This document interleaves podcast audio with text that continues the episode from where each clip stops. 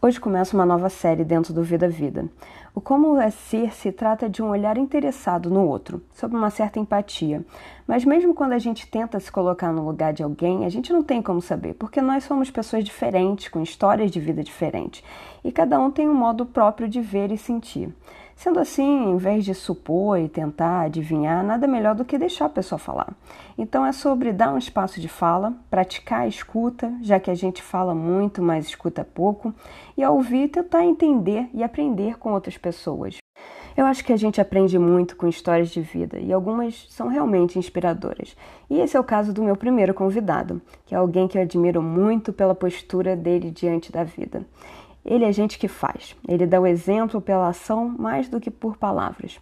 O lema dele é Faz que dá certo, que eu acho que representa muito bem essa postura ativa e positiva perante a vida. No Instagram eu fiz um vídeo de chamada para esse podcast e eu estava apresentando o Carlos Henrique, é, dizendo que ele é um dos profissionais que estão na linha de frente, prestando serviços importantes para a gente, em meio a uma pandemia, né? E coloquei um vídeo dele se apresentando, uniformizado com a roupa da Conlurb. E eu acredito que isso gerou uma surpresa para muita gente que esperava ver um profissional de saúde, porque muito tem se falado né, dos profissionais de saúde, que, claro, são importantíssimos e devemos reconhecer e agradecer. Mas a gente não pode esquecer de tantos outros profissionais que prestam serviços tão importantes e que no dia a dia não são reconhecidos. Então foi proposital para já começar quebrando essas ideias que a gente tem estabelecidas na cabeça e propor uma mudança de olhar. Porque eu acho que esse momento de pandemia tem sido muito importante para a gente refletir sobre muita coisa. Então eu convidei meu amigo Carlos Henrique, conhecido como Niggas Bass no Instagram, para conversar com a gente, falar um pouco sobre a vida dele e como tem sido esse momento para ele, para a gente saber um pouco da rotina e como ele tem passado por isso tudo. Ele está trabalhando demais nessa quarentena e estava difícil encaixar nossos horários. Então, para ficar mais prático, eu enviei as perguntas para ele, que respondeu enviando áudios. Querido, eu quero começar agradecendo por você ter aceitado o meu convite e dispor do seu tempo para bater esse papo com a gente. Nós temos muito para conversar, mas vou começar falando sobre a sua profissão. Dia 16 agora foi o dia do Gari. Meus parabéns. Eu imagino que seja uma profissão que envolve muito preconceito. Você mesmo disse algumas coisas numa postagem, é, como sobre o gari ser aquela pessoa que limpa a frente da sua casa, que coleta o lixo de onde você mora e tenta deixar a cidade limpa. Deixar a cidade limpa é uma responsabilidade de todos, mas tem um pensamento propagado de deixa que o gari limpa. Né? O gari, uma pessoa que é vista e ao mesmo tempo invisível aos olhos de muitos, como você falou. Muita gente deve pensar que é gari por falta de estudo ou opção. Então já vamos começar a quebrar mais uma ideia equivocada. O Henrique tem formação superior e ele disse que ele estudou para ser gari. Henrique, hoje nas redes sociais você é essa pessoa que representa os garis. Você posta sobre situações cotidianas no seu trabalho e você diz que hoje sente orgulho de ser gari, mas que nem sempre foi assim. Então eu queria que você falasse como era antes e o que mudou para você ao longo do tempo. O que mudou dentro de você e como foi esse processo. Oi pessoal, tudo bem? É, então, eu sou o Carlos Henrique, algumas pessoas me chamam de Migas, né? E eu trabalho na Colúrbia, como a Virginia já disse. Então, cara, sobre a situação de da construção né, mental, física, foi bem complexo. Eu entrei na Colurb no ano de 2015. Né? Eu passei para outros concursos, não foi só para a Colurb, mas eu optei entrar para a Colurb. Né? Lembro que eu paguei 25 prata para fazer esse concurso. E hoje ele custa bem mais caro. É... Eu lembro que eu tinha pedido dinheiro para minha mãe para pagar, inclusive outros concursos que eu fiz. É, teve um concurso que eu tentei fazer e eu tentei fazer não consegui, que foi o do bombeiro é, guarda-vida, que eu paguei, mas perdi a data. Eu fiquei muito chateado até, porque eu lembro que eu trabalhei numa obra fazendo buraco no chão para conseguir pagar esse concurso. Né? E, enfim, perdi, mas acontece. E, cara, eu vim de um ramo totalmente diferente. Eu trabalhava em escritório e era um ritmo totalmente diferente. Eu trabalhava como representante comercial e, e lá a minha meta era totalmente pessoal. Era um negócio tipo, ó, se você vender, você tem dinheiro, se você não vender, você não tem dinheiro. Eu entrei nesse mundo de, de representante comercial, no, meio, no mundo da moda, na verdade, né, que era representante comercial têxtil. Eu não sabia nada, entrei nesse escritório através de um amigo, eu fiquei desempregado, eu trabalhava na Contex antes, eu não lembro. E eu fiquei desempregado, fiz algumas coisas, a grana acabou e tal, e eu falei, cara, e aí, o que eu vou fazer?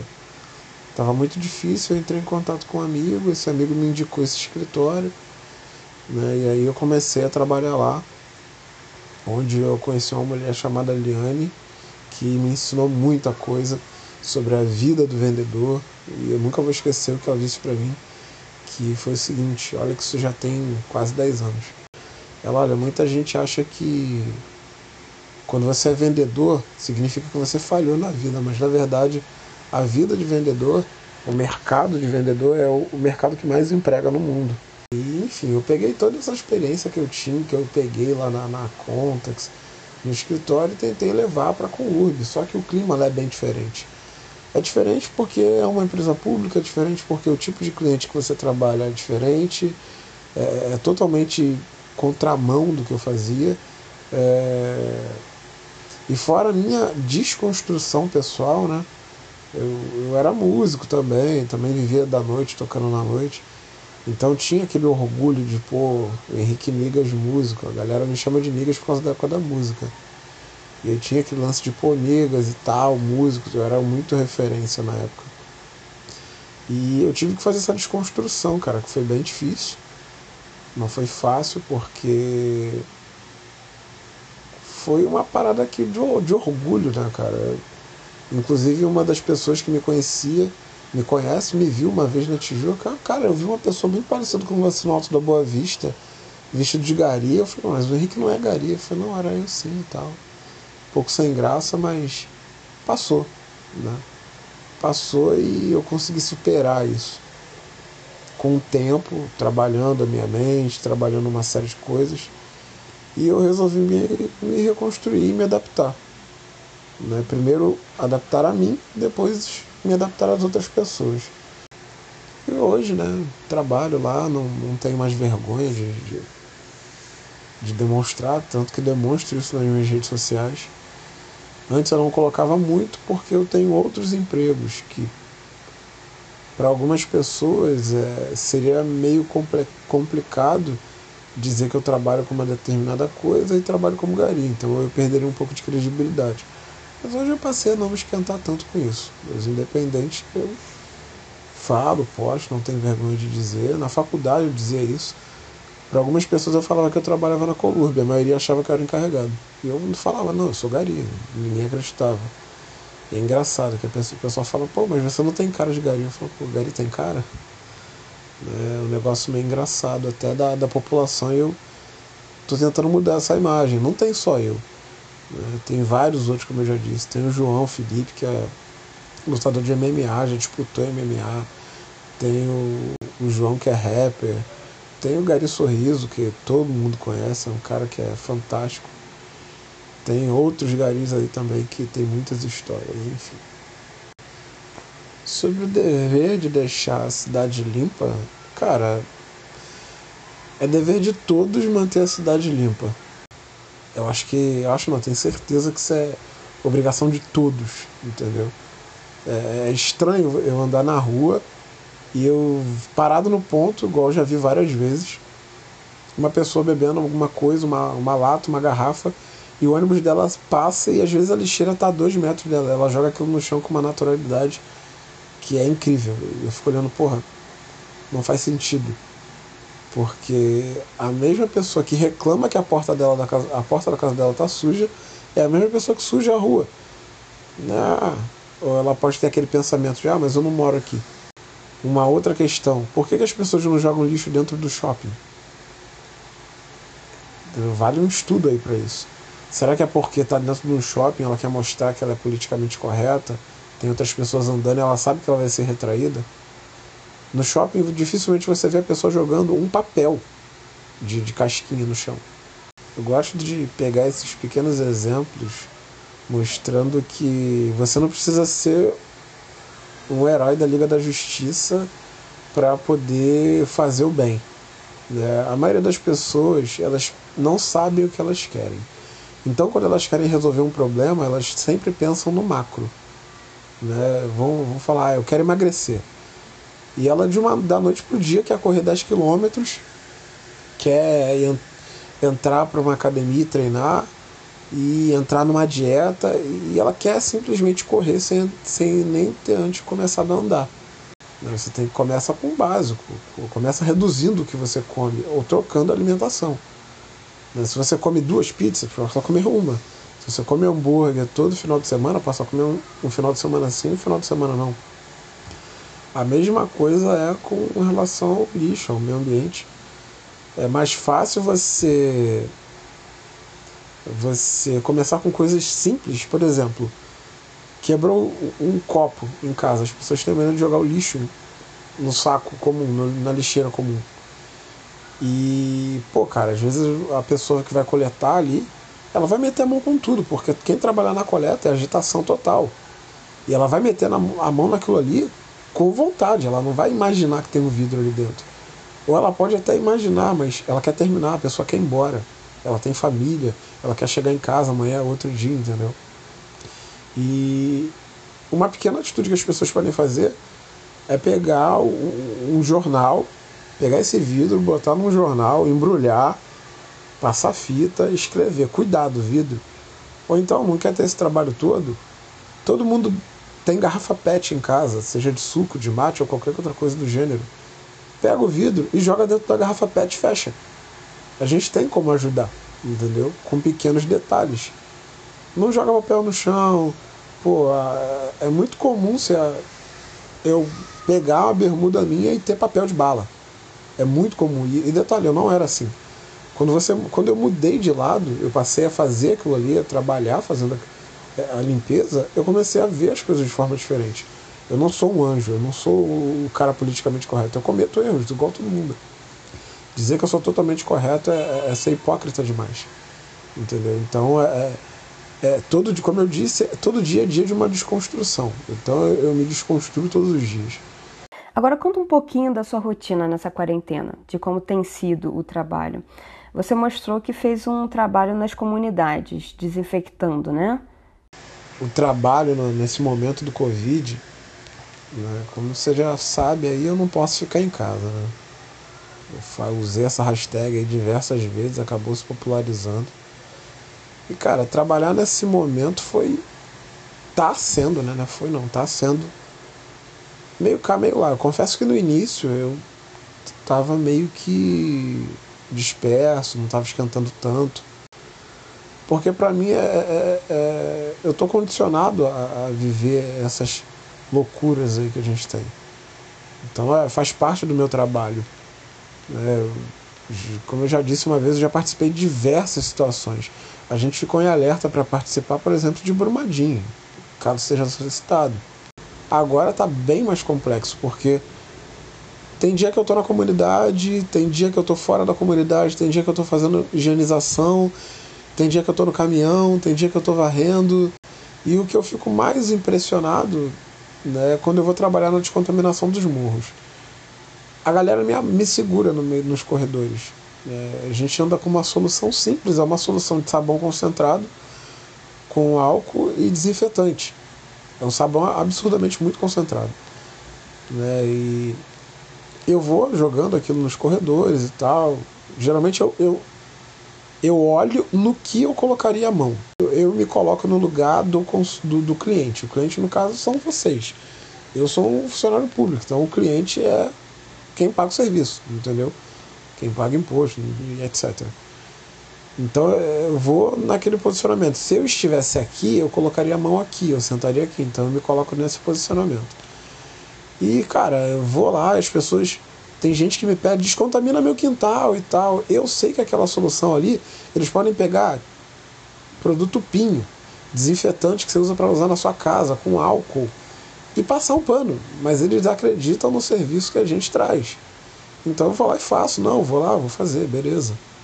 Isso, inclusive, não é nem obrigação minha. Eu não posso fazer serviço interno no quintal da casa das pessoas.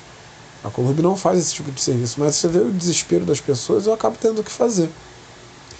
Justamente porque. Primeiro, porque eu estou em comunidade, não sou maluco de dizer não dentro de uma comunidade. E outra, porque é um princípio de humanidade. Né? Você vê as pessoas desesperadas, elas vão se sentir mais confortáveis se eu fizer isso. Então eu vou lá e faço. Entendeu? É, é uma questão de empatia. Você tem se arriscado para prestar esse serviço para a sociedade, né? Como você diz nas suas postagens, você não pode ficar em casa. Então conta pra gente, como é que você se sente ao ver as pessoas que estão saindo sem necessidade, que não seguem as recomendações de prevenção ou que reclamam de estar em casa? Eu entendo, vou ser bem sincero com você. Uma coisa é você ficar em casa porque você quer ficar. Agora outra coisa é quando você tem que ficar em casa, obrigado. Né? Se a gente for colocar aí uma série de coisas, fazer uma análise geral, né, muitas, muitas pessoas estão perdendo emprego e estão tendo que ir para a rua vender bala, vender qualquer outra coisa. E como é que eu vou dizer para esse cara ficar em casa? Como é que eu vou dizer para um cara desse que, mano, vai para casa, não é para você estar tá aqui? É difícil, então é uma, é uma situação que a gente tem que fazer uma análise geral. É, nas redes sociais explodiu aí uma foto de uma criança lá, acho que foi na Barra, foi na Barra, ou no Recreio, que ela tava com uma placa, uma placa, um pedaço de papelão escrito: troca máscara por alimento. Mano, aquilo ali foi de cortar o coração de qualquer pessoa. Né? E a mãe tava junto e uma pessoa famosa viu essa foto, procurou essa, essa mãe, essa filha e ajudou. Então, tipo, tem pessoas boas por aí. Por mais que a galera fale, ah, é marketing, pô, dane-se, mano, se é marketing ou não. O importante é que ele fez alguma coisa por alguém. Enquanto tem muita gente criticando uma série de coisas e não fez nada. Se o papel da galera é só, é só criticar, são os haters, pô, mano, você não tá fazendo bem nenhuma sociedade, entendeu? Acho que a gente, por mais que seja marketing, pelo menos que faça bem. E cara, é isso. Tipo, não é só ficar em casa, não é simplesmente sentar lá e ficar. É também a questão do psicológico, o mental também, o sentimental. Isso envolve muita coisa. Né? E as necessidades. A gente vive no Rio de Janeiro que é um estado que ele é muito misturado. É muito fácil você falar, ah, fique em casa quando você é chefe de você mesmo. Né? E tem lá sua reserva, você é um cara organizado. Agora fala para um assalariado fazer isso, que ganha mil reais trabalhando oito horas por dia no mercado ou em outro lugar. Difícil, né? Com essa exposição em risco que você corre toda vez que sai de casa para trabalhar, é claro que você tem preocupações, você tem família. Então, como que você está se sentindo em meio a tudo isso? Como manter a saúde mental em meio a uma pandemia? Eu tenho família e a minha maior preocupação não é comigo, de verdade mesmo, não é comigo. Eu me acho bem forte psicologicamente, mas não sou herói né? Tenho meus altos e baixos, igual a todo mundo, mas eu fico bem preocupado com, com quem anda ao meu redor. Acho que é um senso comum isso, né? É, então é, é, um momento complexo, é um momento delicado e eu não posso ficar em casa, eu vou lá ter que fazer o trabalho. Né? E é isso, eu me condicionei a isso, eu escolhi isso, então é bom eu dar um bom serviço. Querido, muito obrigada por participar aqui com a gente, para contar um pouco da sua rotina, da sua história. Eu quis te convidar porque eu acho que você vai ser um, uma inspiração para muitas pessoas. Eu acho incrível a sua postura diante da vida, você corre muito atrás. É, a vida não é fácil para você, mas nem por isso te vejo reclamando. Eu nem lembro se alguma vez eu já te vi reclamando. Ao contrário, você é uma pessoa super bem-humorada, está sempre brincando. Então, eu acho que, que isso ensina muito a gente. Então, eu deixo aqui para você o, o, meu agradecimento e deixo o espaço para, se você quiser falar alguma coisa, para quem está ouvindo a gente, deixar um último recado. O espaço é todo seu. E como eu digo para a galera, é, eu não posso ficar em casa. Né? E se você quer tentar alguma coisa nova, tenta. Esse é um momento que a gente está tendo de repensar tudo e reconstruir tudo. É melhor tentar do que você nunca. Do, do, do que você ficar pensando lá na frente que você poderia ter tentado. É melhor você tentar e errar do que se arrepender de não ter tentado. Né? Então é basicamente isso. Faz que dá certo e vamos que vamos, que o som não pode parar. Obrigado pelo convite e quem puder, fique em casa.